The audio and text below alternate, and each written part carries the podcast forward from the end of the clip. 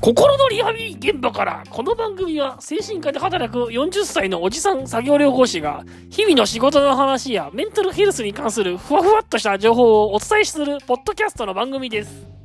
あ前のこれ話したと思うんですけど予約やっててやっぱ自分のスタッフ自身の人生経験っていうのが案外役に立つと思ってます。その人生経験とか仕事の経験っていうかまあ特に中間管理職的なねなんか上司にいろいろ言われ、でも、えー、自分もそれなりに部下がいたりとかして、えー、後輩や部下がいて、後輩にもいろいろやんややんや言われみたいな、そういう板挟み的な人生経験は、まあ、リワークやっててすごく役に立つなと思思いますね。思いますよ。や、やなんか、やっぱ、うーん、リワークに来てですね、うつ病で休職するのには、大きく分ければ2つタイプがあるんですよ。あの、社会人5年目以内に発症するタイプ。社会人5年目以内に発症する、えー、まあ、中学、高校、大学まではなんとか言ってたけど、社会人という、もうその、荒波に飲まれた時に、もう急に不適応、急にでもないんだけど、やっぱり仕事の厳しさ、社会の厳しさっていうところに耐えかねて不適応的になるタイプと、もう一つがやっぱり40代、50代になって、それまでのプレイヤーとして働いていた時は大丈夫だったんだけども、えー、プレイヤープラスマネージャーという、まあね、最近だと、プレイングマネージャーなんて言葉がありますけど、急にそこで40代、50、30代、40代、50代あたから責任が増える段階があるんですよね、仕事って。今まではただ一職員として働いていればよかったのに、えー、あるところから急に責任が増えて、自分も何人かの部下を抱えたりとかして自分も自分でプレイヤーとしてやっていかなきゃいけないけどその上でなんかさらに、えー、人人を育てたりとか人を教育したりとか組織のマネジメントしなきゃいけないみたいな。そこの段階で急に調子が悪くなるタイプの人といるんですよね、まあ、2つのタイプがあって大きく分ければなんですけど先ほどその後者のその要はプレイングマネージャー的な40代、50代になって急に調子が悪くなるタイプの人とやっぱ話するときに、まあ、自分が今までの人生でいかに仕事で苦労してたかっていう経験が、まあ、すごく役に立つなってのを思いますよね、やっぱ。うん、すごくそこが思う。なんか、多分これ自分が20代とかの時にこういう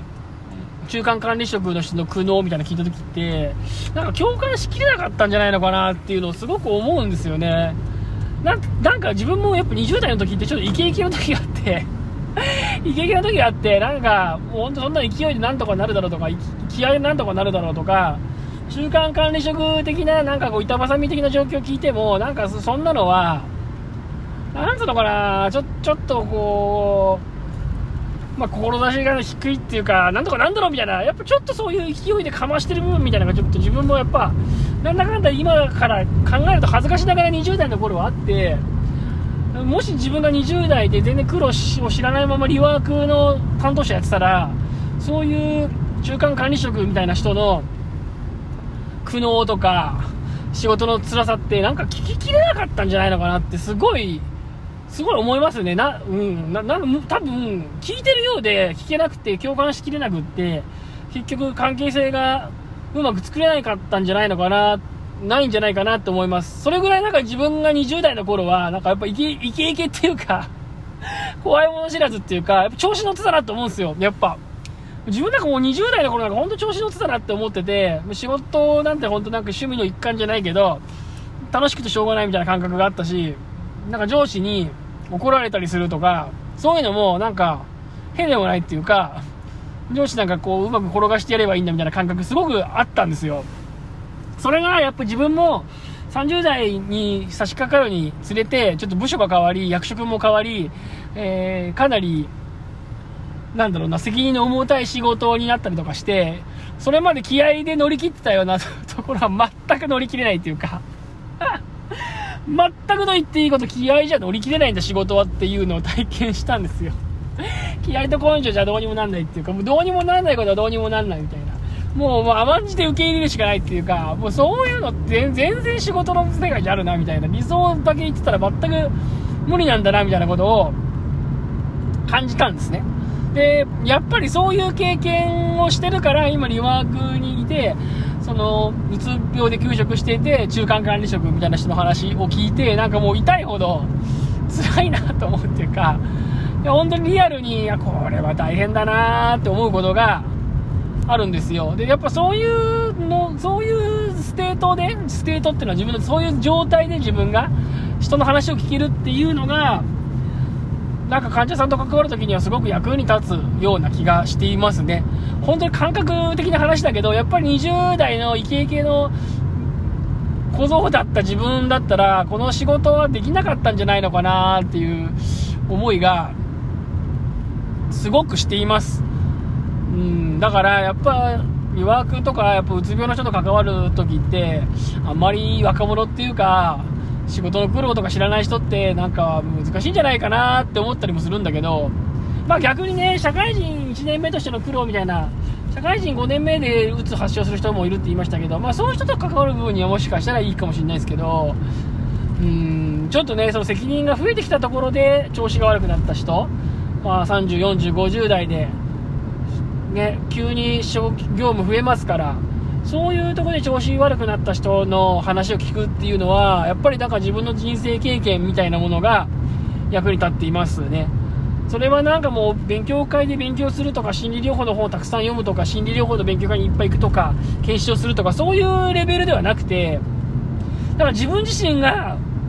すごく仕事でしんどかったとか、辛かったとか、っていう、その経験がやっぱり大きかったなっていうのは、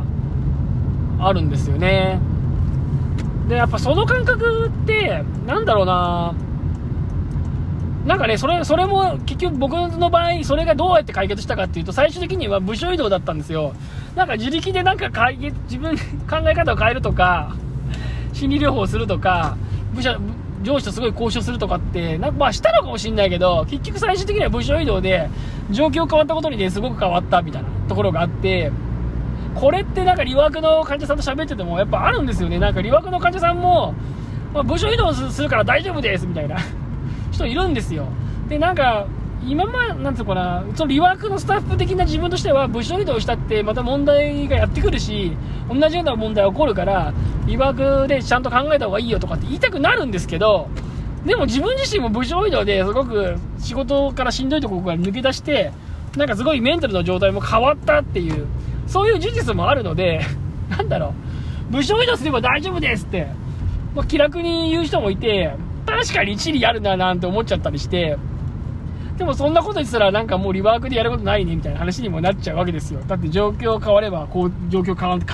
改善するみたいなところもあるからね。まあそんなことを思ったりとかして、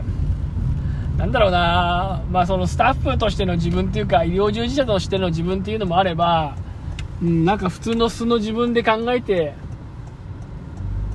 なんだろう、その自分で考えて、まあ、